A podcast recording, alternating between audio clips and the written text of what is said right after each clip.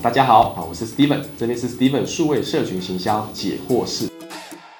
求职前的准备呢，尽量在校园的时候能够多培养实习的实务经验，因为实习你能够实做嘛。那特别是很新的平台，比如说 Facebook 要上新的 Reels，学校业界来说的话，一定是业界比较有机会先尝试，因为帮客户做服务，学校还需要一些机会才有办法去实做嘛。所以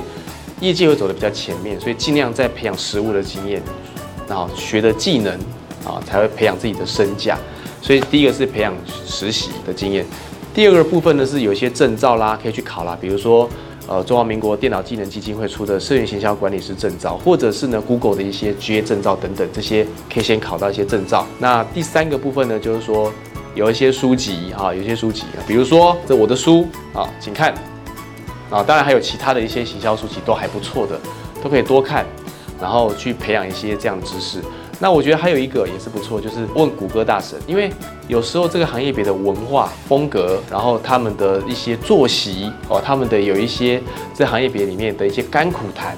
其实你在 Google 里面你可以看到有人们的一些分享，其实这样的分享里面你会少掉一些职场探索期，有时候你是来了之后才知道原来是这样的时候，你看一下过来的一些经验，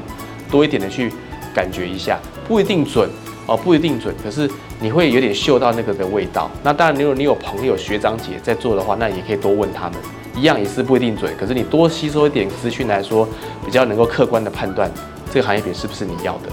好，谢谢。